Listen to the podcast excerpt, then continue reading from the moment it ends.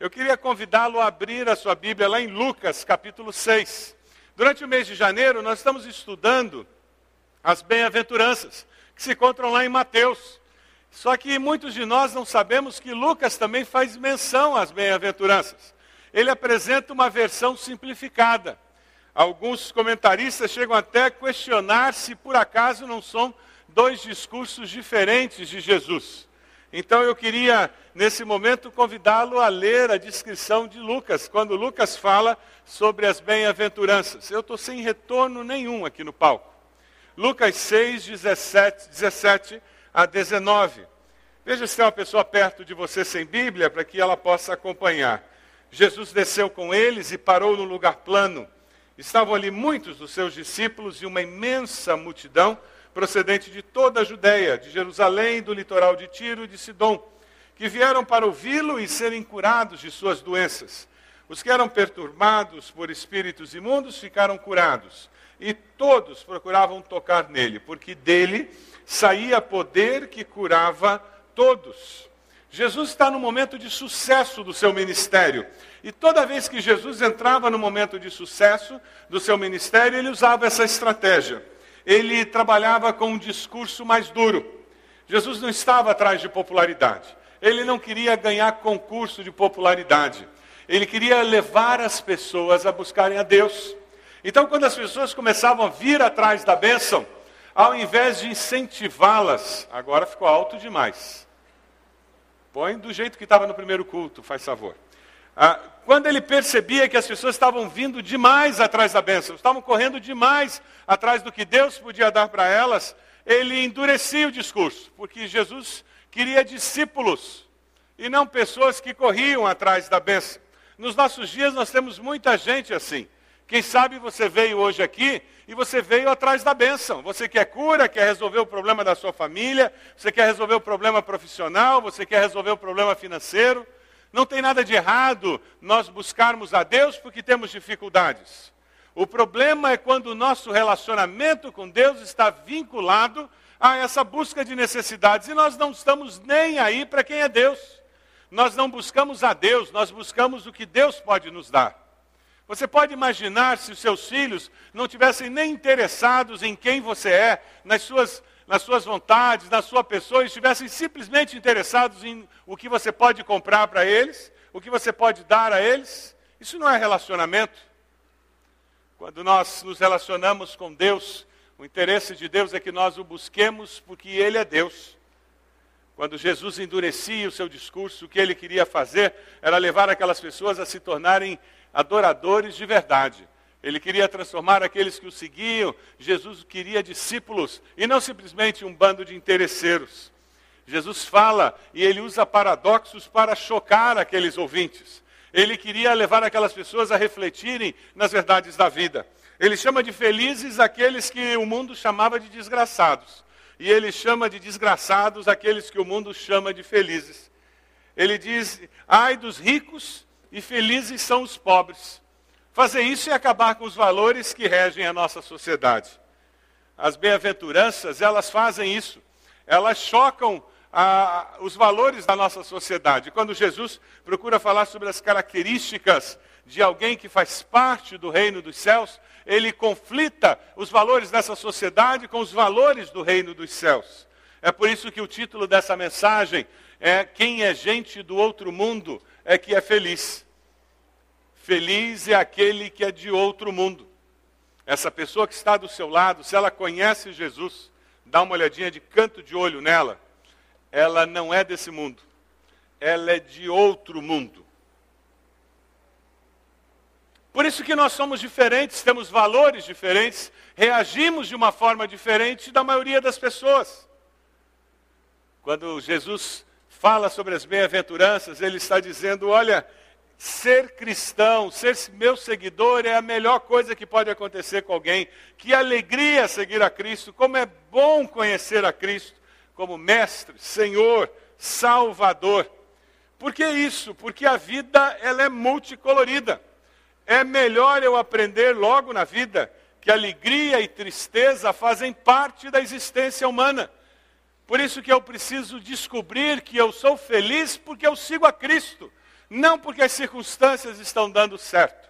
Uma das maiores lutas do ser humano ao chegar na vida adulta é aprender a conviver com essa realidade da vida adulta. É por isso que nós temos vários filhos chegando aos 30, 35, 40 anos que não saem de casa, que não assumem a vida adulta.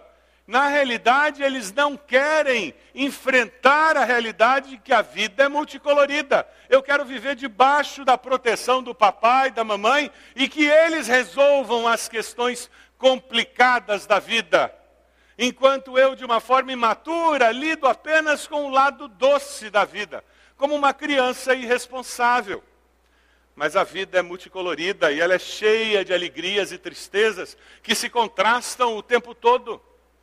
Pastor Xavier foi pastor dessa igreja durante muitos anos. Algumas pessoas o conheceram pessoalmente. Que situação difícil o dia do sepultamento do pastor Xavier, quando muitos de nós estávamos enlutados. Foi o mesmo dia do casamento de um casal muito querido, jovens da nossa igreja. Como foi difícil fazer aquele casamento. Como foi difícil me alegrar naquele casamento, com aquela família, pensando na dor, na tristeza do falecimento do pastor Xavier.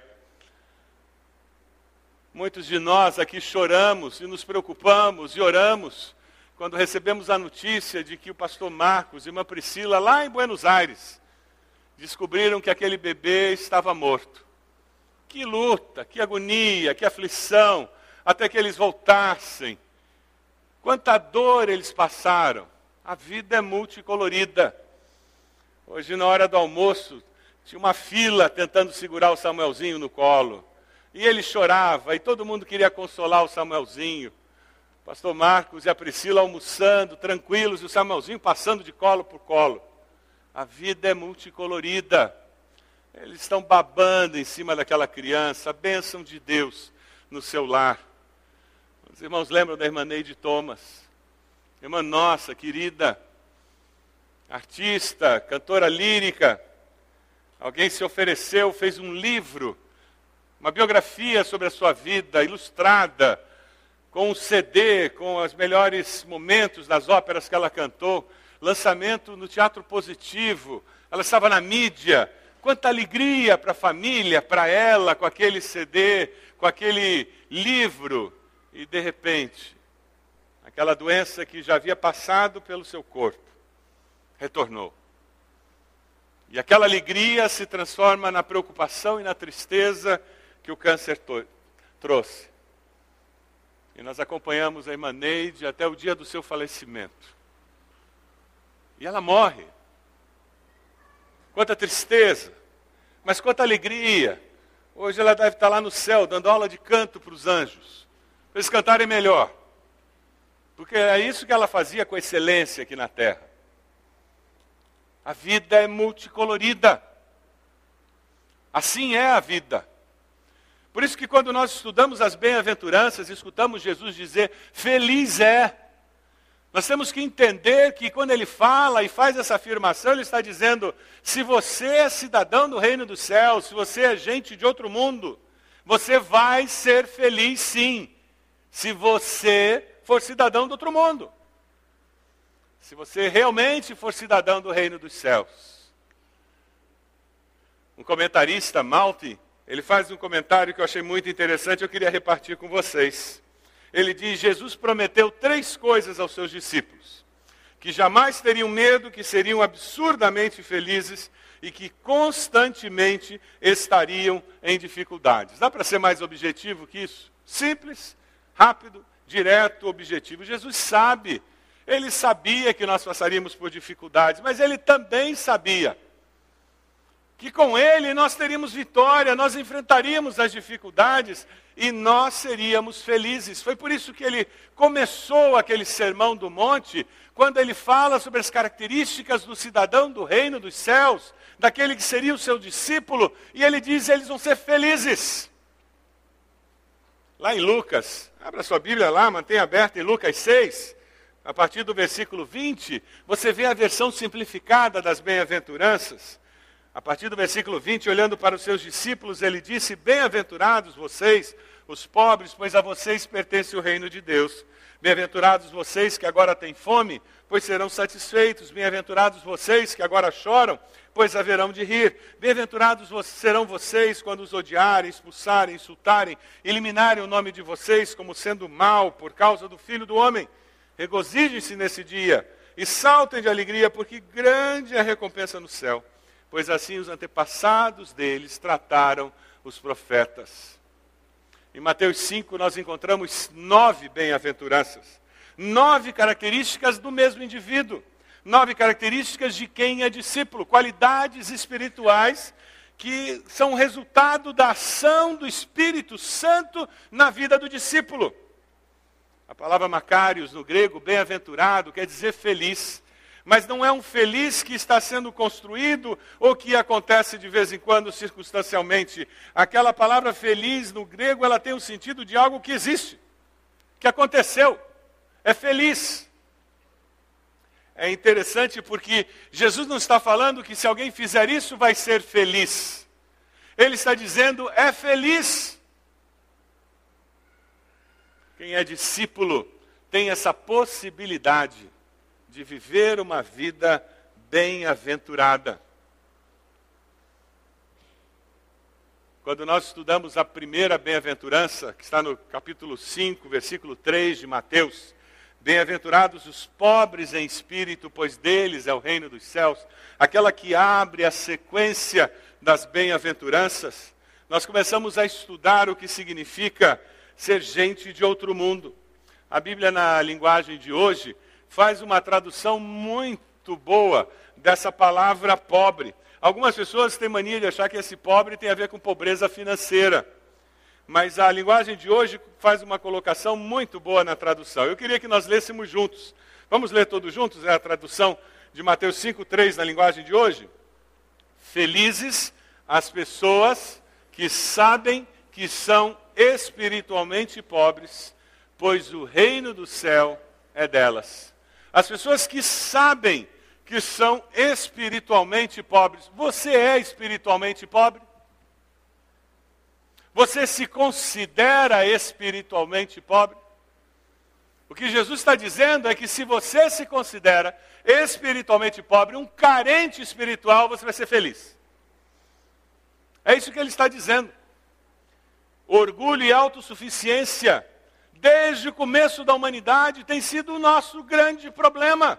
Foi o problema de Adão e Eva e continua sendo o meu problema e continua sendo o seu problema.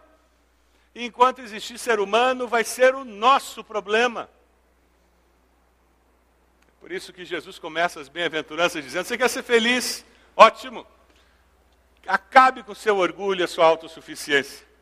Alguém disse que foi Mark Twain que fez essa afirmação. Alguns questionam isso, mas independente de ter sido ele ou não, a afirmação é ótima. Dizem que Mark Twain fez a seguinte afirmação: Quando eu era um garoto de 14 anos, meu pai era tão ignorante que eu não aguentava ficar perto dele. Mas quando eu fiz 21 anos, eu fiquei boquiaberto ao constatar o quanto meu velho tinha aprendido em sete anos.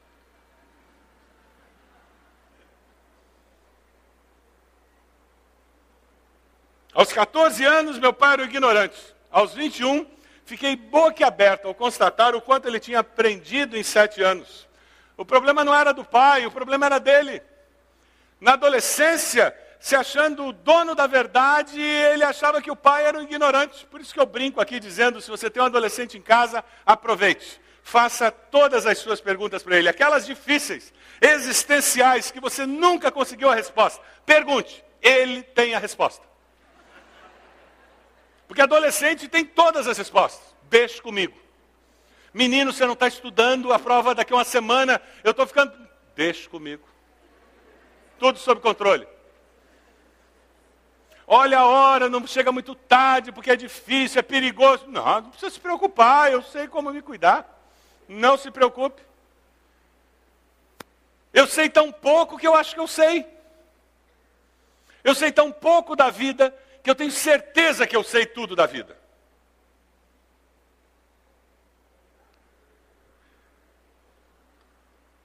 Não é verdade que se nós tivéssemos seguido o conselho dos nossos pais, nós poderíamos ter evitado muito sofrimento? Tanto para eles quanto para nós, para nossa família. Não é assim? Jovens, adolescentes. É por isso que a palavra de Deus nos diz: filhos, obedeçam seus pais no Senhor. Obedeçam, se você não quer obedecer aos pais, obedeça pelo menos no Senhor, por causa do Senhor e não por causa dos pais. Porque isso é bom. Honra teu pai, tua mãe, é o primeiro mandamento com promessa para que tudo corra bem para você e você viva muito tempo na terra. O livro de Provérbios aconselha: escute o seu pai, pois você lhe deve a vida. O pai que tem um filho correto e sábio ficará muito feliz e se orgulhará dele. Uma palavra para os pais, para as mães. Por favor, me ouçam, você que é pai e mãe. Não desanime, não jogue a toalha. Você tem um filho rebelde que não ouve, que está tomando decisões erradas, não jogue a toalha. Amém? Não desista. Dobre o joelho. Não tente ser o Espírito Santo na vida do seu filho. O Espírito Santo já tem um e ele é ótimo. Você não precisa convencer o seu filho do pecado, da justiça e do juízo. O Espírito Santo faz isso. Você tem que apontar o norte. Você tem que dizer o que é certo e o que é errado. Você tem que falar das suas convicções. E depois dobrar o joelho. Não tente ser amiguinho ou amiguinha dos seus filhos. Aí ele tem uns montes na escola, e tudo quanto é esquina. Agora, pai e mãe só tem um de cada. O erro da minha geração, nós quisemos ser tão amigos dos filhos que eles acabaram se tornando órfãos de pais vivos.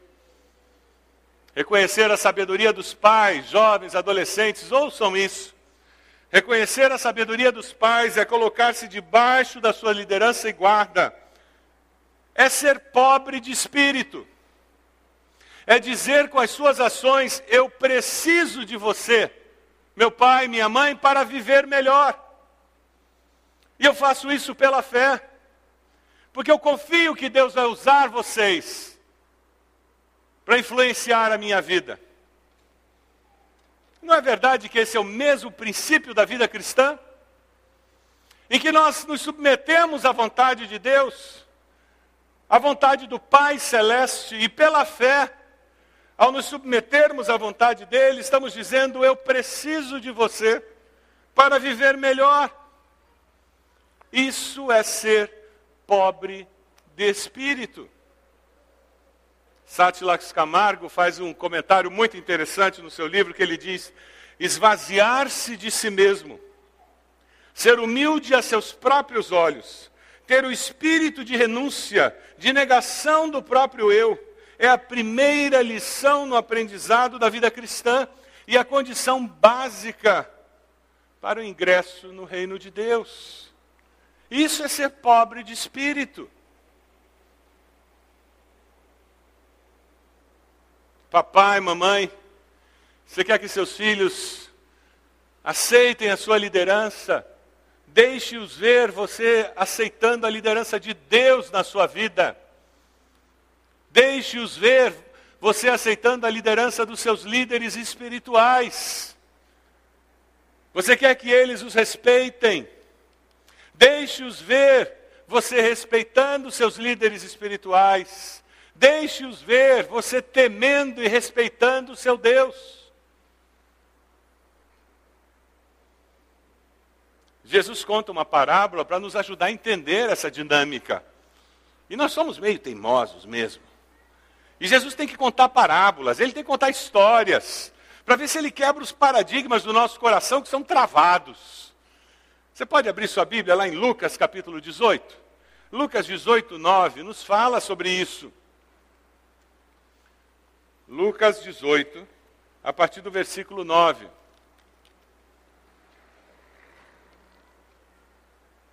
Jesus quer nos ajudar a entender o que significa ser pobre de espírito. Lucas 18, de 9 a 14. Há alguns que confiavam em sua própria justiça e desprezavam os outros. Jesus contou esta parábola. Dois homens subiram ao templo para orar, um era fariseu, o outro publicano.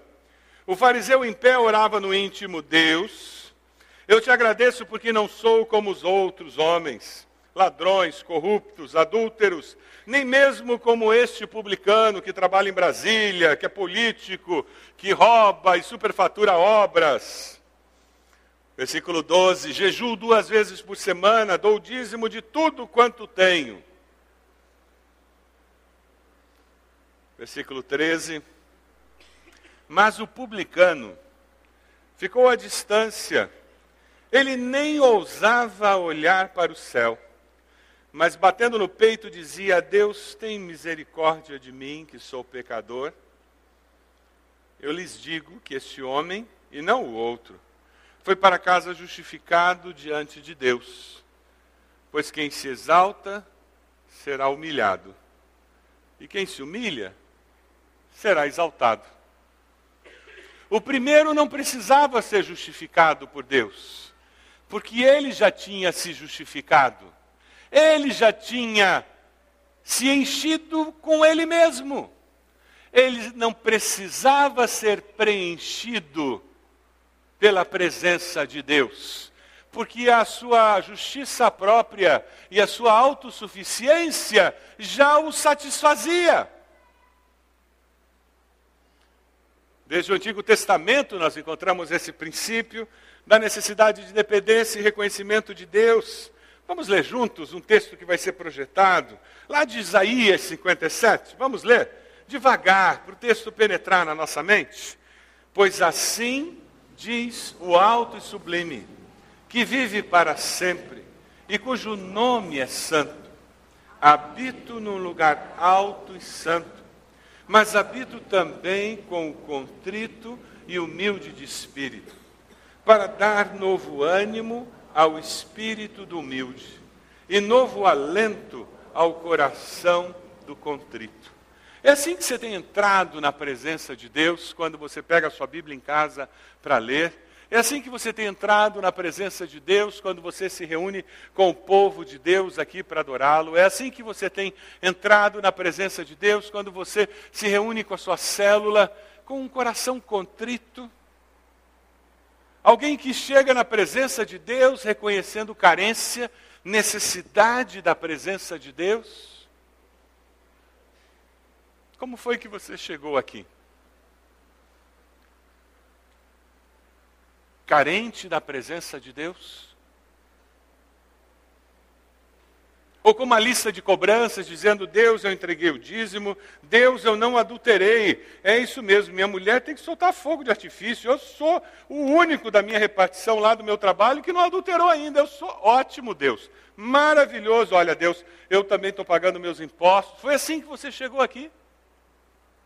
Sabe, Deus, eu estou acima da média, Deus. Olha, eu sou muito melhor do que todo mundo que mora no meu condomínio, Deus. Não tem um ali melhor que eu, não, hein?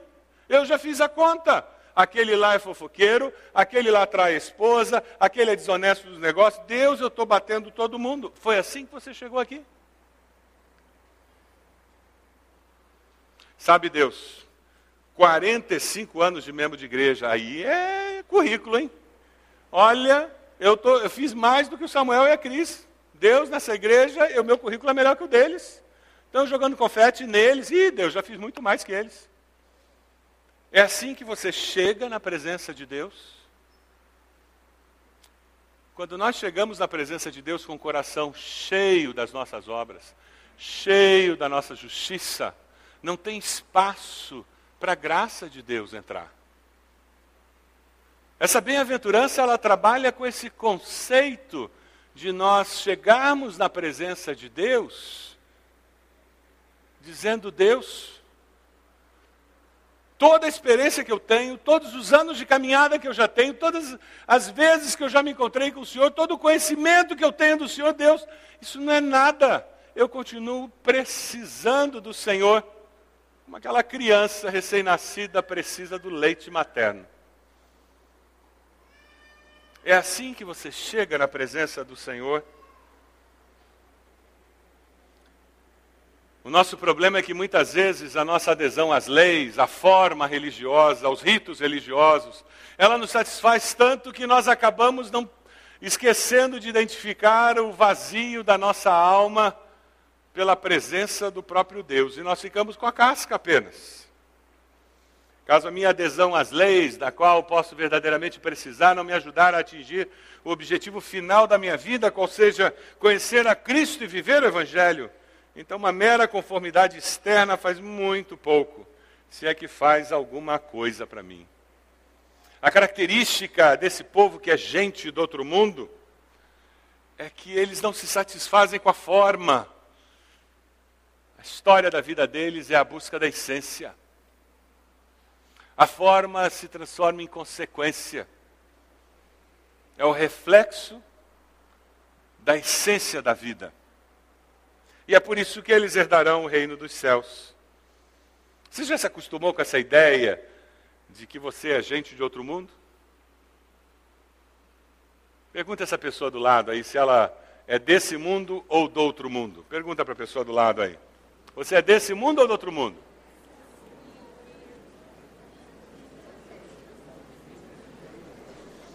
É por isso que às vezes a gente fica no contrapé nessa sociedade. É por isso que às vezes você conversa com alguém e parece que você é marciano. Você tem valores, a, a, tua maneira de agir ou reagir. A pessoa olha e diz: Não, não pode ser assim. Tem que meter a mão na cara. Que isso? Tem mais é que aproveitar. Todo mundo rouba. E você tenta explicar para a pessoa os valores que regem as suas decisões éticas, a sua priorização, a, a, o, o, que leva você a decidir por uma coisa ou por outra, e o pessoal fica olhando para você assim como se estivesse olhando para um extraterrestre. Já teve essa sensação? Veja, eu estou falando e nós temos diferentes, não estou falando em crente ET, não. Não estou falando em crente estranho. Porque tem uns crentes que são estranhos. Ser estranho é uma coisa, ser diferente é outra. Ser diferente é ser regido pela ética do reino. Porque eu sou cidadão de outra pátria, eu tenho sotaque. Porque eu vim de outra pátria e eu tenho sotaque. Quando eu falo, todo mundo percebe que eu não sou daqui. Quando eu ajo, as pessoas percebem que a minha cultura não é daqui. Gente de outro mundo vai herdar o reino dos céus. Sabe por quê? Porque é promessa do Senhor. Nós vamos voltar para a nossa pátria. Um dia nós seremos repatriados. E é isso que a morte faz. É um momento em que nós somos repatriados. Jesus fala sobre isso. Lembra da história do jovem rico? Abra sua Bíblia lá em Mateus 19. Você pode abrir? Mateus 19, versículo 16. O jovem rico ele chega para Jesus preocupado com essa situação. Ele se aproxima de Jesus e pergunta: Mestre, que farei de bom para ter a vida eterna? Ele estava preocupado com essa questão de vida eterna. E Jesus responde dizendo: Por que você me pergunta sobre o que é bom? Há somente um que é bom. Se você quer entrar na vida, obedeça aos mandamentos. Quais? perguntou ele. Jesus respondeu: Não matarás, não adulterarás, não furtarás, não darás falso testemunho.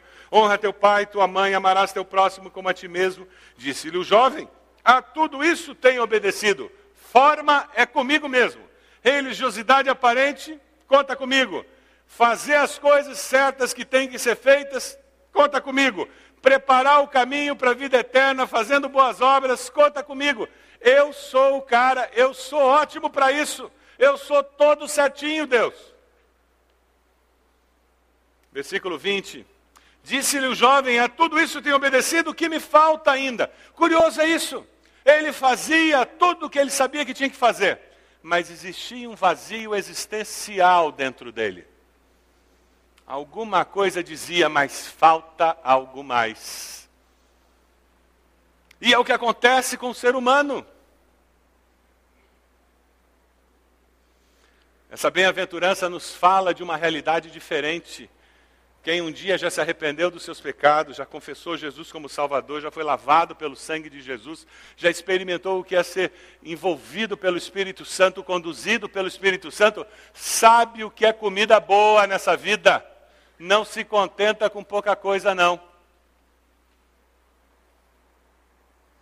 Mas quem nunca experimentou a vida eterna, vive com esse vazio lá dentro. E é curioso que ele tinha esse vazio, o que me falta ainda? E veja a resposta de Jesus no versículo 21. Se você quer ser perfeito, vá, venda os seus bens e dê o dinheiro aos pobres, e você terá um tesouro nos céus. Depois venha e siga-me. Ouvindo isso, o jovem afastou-se triste, porque tinha muitas riquezas. Para quantas pessoas você consegue lembrar que Jesus disse isso? Venda tudo que você tem, dê aos pobres e me siga. Só para esse jovem. A questão não é ter ou não ter riquezas, isso é irrelevante. A questão é qual é o lugar dessas riquezas na sua vida. O vazio existencial daquele jovem é porque o ídolo do coração dele qual era? Os bens que ele pensava ter e que na realidade o tinham. Ele não era possuidor das riquezas, as riquezas tinham a vida dele. Ele era possuído pelo que ele possuía. Ele é controlado pelo que ele tinha. Tanto que ele encontra Jesus, ele reconhece quem é Jesus, ele vê a possibilidade de ter a vida eterna, mas ele é tão controlado por aquele ídolo que ele tem no coração que ele não abre mão dele. Ele saiu feliz com aquele ídolo dele, ele saiu realizado, dizendo: Esse é o melhor caminho da vida. Veja o versículo 22. Afastou-se triste porque tinha muitas riquezas. Feliz aquele que é pobre de espírito.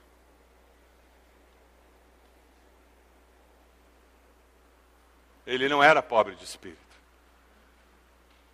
Ele tinha um vazio existencial, mas o, a autossuficiência, o orgulho tomavam conta de todo o espaço dentro dele.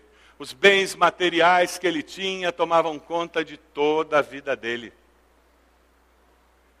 Tiago 4,6 nos diz, mas ele nos concede graça maior. Por isso, a Escritura diz: Deus se opõe aos orgulhosos, mas concede graça aos humildes. Você está no grupo dos orgulhosos ou no grupo dos humildes? Você pode se considerar um pobre de espírito, alguém que busca contrito plenitude de Deus na sua vida? Mas tem uma outra experiência de Jesus que é um contraste tremendo com esse encontro com esse jovem. Eu queria que você abrisse lá em Lucas 7. Por gentileza, faça isso. Lucas 7, versículo 37. O contraste é incrível. Jesus está na casa de um fariseu. E uma pecadora entra naquela casa. Ao saber que Jesus estava comendo na casa do fariseu, certa mulher daquela cidade, uma pecadora, uma prostituta, trouxe um frasco de alabastro com perfume. Versículo 38. E se colocou atrás de Jesus a seus pés, chorando, começou a molhar-lhe os pés com suas lágrimas, depois os enxugou com seus cabelos, beijou-os e os ungiu com o perfume. Ao ver isso, o fariseu que o havia convidado disse a si mesmo: Se esse homem fosse profeta, saberia quem nele está tocando e que tipo de mulher ela é, uma pecadora. Então lhe disse Jesus: Simão, tenho algo a lhe dizer. Dize, mestre, disse ele. Dois homens deviam a certo credor. Um lhe devia pagar com 500 denários e o outro 50. Nenhum dos dois tinha com que lhe pagar, por isso perdoou a dívida a ambos. Qual deles o amará mais? Simão respondeu: Suponho que aquele a quem foi perdoada a dívida maior. Você julgou bem, disse Jesus. Em seguida virou-se para a mulher e disse a Simão: Vê esta mulher? Entrei em sua casa, mas você não me deu água para lavar os pés. Ela, porém, molhou os meus pés com suas lágrimas e os enxugou com seus cabelos. Você não me saudou com um beijo, mas esta mulher, desde que entrei aqui, não parou de beijar os meus pés. Você não ungiu a minha cabeça com óleo, mas ela derramou perfume nos meus pés. Portanto, eu lhe digo: os muitos pecados dela lhe foram perdoados, pois ela amou muito. Mas aquele a quem pouco foi perdoado, pouco ama. Então Jesus disse a ela: Seus pecados estão perdoados. Como você busca a Deus? Como essa mulher? Ela não se preocupou com o que os outros estavam pensando, ela não mediu esforços, ela não fez economia no preço do perfume, ela não estava querendo saber o que os outros iam dizer sobre as ações que ela estava fazendo, ela simplesmente buscou a Deus. Você passou no vestibular, vai começar numa escola nova. Não entre como agente secreto, não. No primeiro dia, já entre dizendo para todo mundo que você é discípulo de Jesus. Não entre caladinho para que daqui a três meses descubram que você vem na igreja. Entre assumido quem você é. Você vai começar um trabalho, coloque uma Bíblia em cima da sua mesa, no primeiro dia de trabalho. Coloque uma folhinha com versículos bíblicos. Assuma quem você é. Não fique pensando no que os outros vão pensar, o que pode acontecer com minha reputação aqui dentro. Seja quem você é. E de uma forma contrita, completa, busque dependência de Deus. Não vá baseado na sua autossuficiência, achando que você vai dar um jeito de fazer com que as pessoas gostem de você porque você é simpático, porque você é inteligente. Cuidado para não achar que você passou no vestibular porque você é esperto ou porque estudou muito. Porque essa é mentira que Satanás vai tentar colocar na sua cabeça. Você passou no vestibular porque Deus é bom e a sua misericórdia dura para sempre. Cuidado para não achar que você terminou pós-graduação, mestrado, doutorado, ou foi promovido porque você é bom. Você foi abençoado por causa da graça e misericórdia de Deus. Foi Deus quem te deu capacidade, foi Deus quem te deu oportunidade, foi Deus quem te deu a percepção de que aquela era a oportunidade a ser aproveitada. E com o coração aberto, com o espírito contrito, leve as tuas vitórias aos pés da cruz. Com o coração aberto, com o espírito contrito, leve seu desemprego, leve sua enfermidade até os pés da cruz. Seja no meio da vitória, seja no meio da derrota, seja no meio da alegria, seja no meio da tristeza, seja no meio da saúde, seja no meio da doença, seja em que situação for dessa vida multicolorida. Eu preciso ser pobre de espírito, dependente de Deus carente de Deus. Eu preciso chegar vazio diante do altar de Deus, dizendo: Eu preciso do Senhor, porque a minha vida só faz sentido se a tua presença preencher a minha existência. É assim para você? Ou a sua existência faz sentido sem Deus? Você consegue tocar a tua rotina sem Deus? Você até sente vontade de arriscar? Isso é sinal de que você não é pobre de espírito.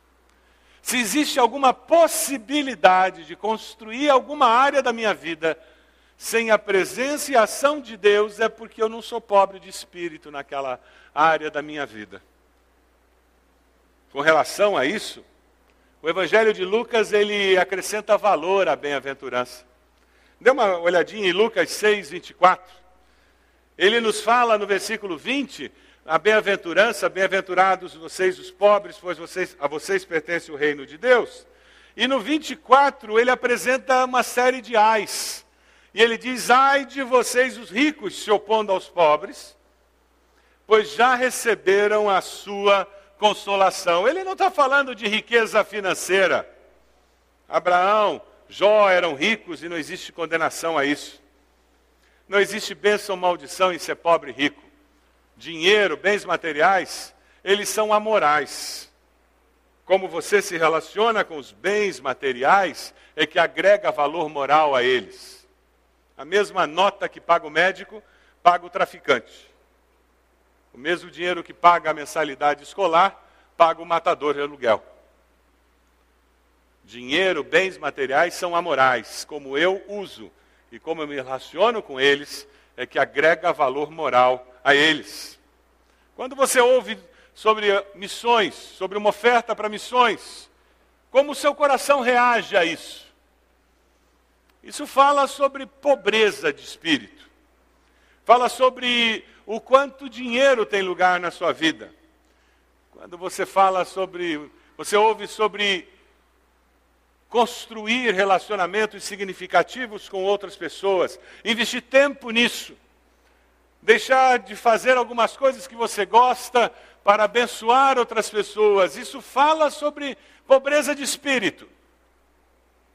O quanto eu estou disposto a abrir mão de vontades e privilégios e lazer para ser usado por Deus na vida de outras pessoas. Algumas pessoas valorizam mais a aprovação e louvor dos homens do que a aprovação de Deus. Outros preferem os prazeres dessa vida ou a falar da felicidade desse mundo e, por causa disso, não abandonam nada. Eles perdem a verdadeira vida por não abandonar a vida que eles conhecem na vida daqui. Existem muitas pessoas que, infelizmente, veem os milagres de Jesus estão na igreja, convencidos da verdade do Evangelho, mas nunca renunciaram coisa alguma por amor a Cristo. Estão na igreja, conhecem a verdade do Evangelho, convencidos dela, mas nunca renunciaram coisa alguma por amor a Cristo. Não são pobres de espírito no seu coração não tem espaço para esse mover do Espírito de Deus. As bem-aventuranças e os ais são um desafio. Elas são uma espécie de bomba do tempo, que vão explodindo as estruturas do pecado em nossas vidas. Basta você deixar. E vão nos libertando do pecado e nos tornando pessoas mais felizes. É disso que Jesus está fazendo. Agora, a escolha é nossa, a escolha é sua, é minha. Você pode escolher o caminho largo ou o caminho estreito. Qual caminho você vai escolher? O largo ou o estreito? Jesus nos disse: o caminho largo, fácil, cômodo, confortável leva à perdição. O estreito do discipulado, da decisão difícil, do preço a ser pago, é o caminho do povo do outro mundo porque esse é o caminho que leva ao reino dos céus. É por isso que o apóstolo Pedro, na carta de Pedro, nos diz: Antes, santifiquem Cristo como Senhor em seu coração. Vamos ler juntos esse versículo? Antes, santifiquem Cristo como Senhor em seu coração. A vida é cheia de momentos bons e momentos ruins. Momentos de extrema alegria e momentos de profunda tristeza. Momentos que são diferentes, mas que vivemos com o mesmo Deus. O segredo da vida feliz é não nos enchermos de orgulho nem de autossuficiência, é sermos pobres de espírito. William Barclay faz um comentário interessante quando ele diz: Quem é pobre de espírito descobriu que as coisas desta vida não significam nada e que Deus significa tudo. Quem é pobre de espírito descobriu que as coisas desta vida não significam nada e que Deus significa tudo. É feliz quem reconhece sua total incapacidade para viver e a sua total confiança em Deus para viver. Você é pobre de espírito? Sinceramente, olhando para o seu coração, verdadeiramente, sinceramente, você crê que as riquezas, que os prazeres desta vida, que a popularidade com os homens, você de fato crê que são temporários e dispensáveis para ser feliz. Sinceramente, verdadeiramente você crê que as riquezas, os prazeres dessa vida, a popularidade com os homens são temporários e dispensáveis para ser feliz? Olhe para dentro do seu coração. Se você quer de fato experimentar essa felicidade dessa bem-aventurança, você precisa pegar esse desejo de ter riqueza, e colocar os pés da cruz. Aí você vai criar espaço no teu coração para que Deus possa preencher com a riqueza do céu. Aí você tira a tua necessidade de aprovação dos outros e põe aos pés da cruz e, e surge mais espaço para que Deus coloque com a riqueza da presença dele. E você tira aqueles outros ídolos que você colocou no seu coração, e Deus tem condições de colocar outra riqueza aí. Você acredita que pobre, que é pobre espiritualmente e que precisa da riqueza da presença de Deus na sua vida? Essa é a primeira pergunta que eu faço a você hoje, meu irmão, minha irmã. Quem acredita que é pobre espiritualmente, carente de Deus, vai até a cruz com o coração vazio, dizendo: Deus, riqueza, popularidade, essas metas que eu tenho, esses sonhos que eu tenho, não são nada comparado com a presença do Senhor. Foi isso que o apóstolo Paulo quis dizer quando ele disse: Tudo que eu fiz, tudo que eu tenho, todo o conhecimento que eu tenho, eu considero como perda. Quando eu comparo com a beleza, com a grandeza, com a maravilha do conhecimento de Cristo Jesus. Você pode fechar seus olhos? O desafio dessa noite é nós olharmos para dentro de nós. E quem sabe você vai descobrir hoje à noite o porquê que a sua vida devocional não deslancha. Por que a sua vida espiritual está paralisada há tanto tempo? Porque existem ídolos dentro do seu coração, como daquele jovem rico. E toda vez que você chega na presença do Senhor e Ele coloca um desafio diante de você, você acaba saindo entristecido porque você não, não abre mão. E como tem alguma coisa no teu coração, não tem como a riqueza da presença do Senhor penetrar. O desafio é hoje você pegar aquele ídolo e levá-lo nesse momento até os pés da cruz e depositá-lo. Pode ser um filho, uma profissão, sonho de uma casa própria, sonho de um curso, de um namorado, de um casamento, de um relacionamento. Eu não sei, mas o Espírito Santo vai falar para você. Quem sabe é uma autossuficiência que faz com que você, no fundo, no fundo, no fundo, você ache que você é merecedor de algumas coisas de Deus e que Deus está em dívida com você. Eu queria que hoje você pegasse esse sentimento de que Deus está em dívida e você o levasse até os pés da cruz dizendo: Deus, se alguém tem dívida aqui, esse alguém sou eu, não é o Senhor. Tudo que eu já fiz na vida é muito pouco comparado com tudo que o Senhor já fez por mim. Eu venho aqui, Deus, e eu quero dizer: eu sou pobre carente das tuas riquezas, da riqueza da tua presença na minha vida. Talvez você tenha entrado aqui você nunca tenha confessado Jesus como Salvador, e hoje é o dia em que você pode se arrepender dos seus pecados, pedir que Jesus seja o seu Senhor e Salvador, ele morreu na cruz para isso. E hoje você pode dizer: Jesus vem na minha vida e muda a minha vida. E você vai experimentar o mover sobrenatural de Deus. Deus falou com você? Você já fez uma caminhada, pelo menos, até a cruz, levando alguma coisa?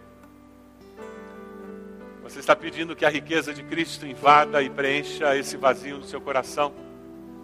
Eu vou desafiá-la a colocar-se de joelhos. Se você já foi até a cruz, coloque-se de joelhos onde você está. Com esse gesto você está dizendo, pastor, Deus falou comigo. Eu fui até a cruz. Eu já depositei lá na cruz algumas coisas. E eu sei que o Senhor vai me preencher. Ah, eu estou chegando lá com o sentimento de que eu sou mais pobre do que eu pensava. Olha, quando eu cheguei para esse culto, eu me achava tão rico, eu me achava tão bom, eu me achava um crente tão legal, acima da média, mas sabe, eu estou saindo daqui com uma consciência. Eu preciso da graça, do favor, da misericórdia de Deus na minha vida. Eu saio daqui com essa consciência de que eu sou pobre de espírito, que eu sou espiritualmente pobre. Eu preciso da invasão da riqueza de Deus, da presença de Deus na minha vida. Se coloque de joelhos onde você está. Com esse gesto você está dizendo, Deus, eu quero, eu preciso dessa riqueza na minha vida. Louvado seja Deus todos os irmãos que já estão de joelhos. Deus está falando com você. Tem algo específico que você tem que entregar ao Senhor. Talvez é o perdão para uma pessoa, talvez é a necessidade de pedir perdão. Talvez restauração, reparação que você precisa fazer, restituição. Quem sabe uma mudança de postura lá no trabalho.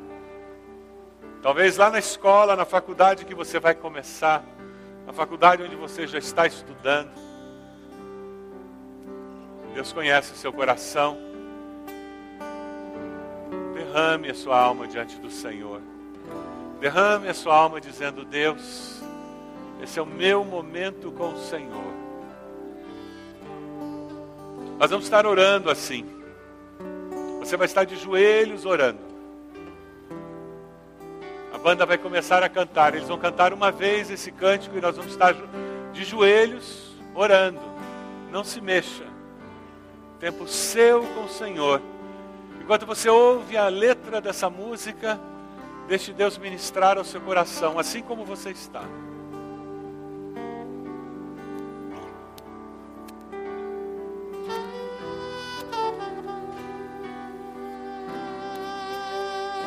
Eis-me aqui outra vez diante de ti.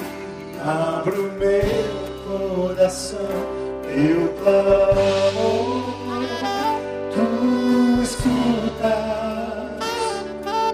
e fazes cair as barreiras em mim. És fiel, Senhor,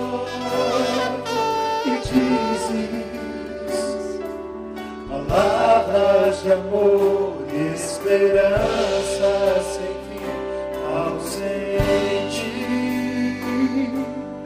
Teu toque, por tua bondade, libertas meu ser do calor desse lugar.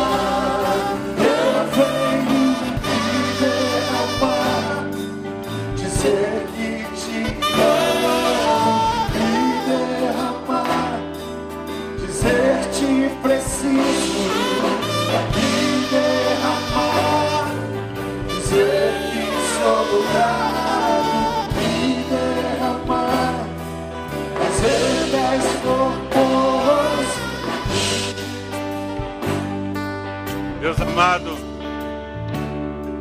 Deus amado, nós te damos graças, porque nós podemos nos derramar diante do Senhor.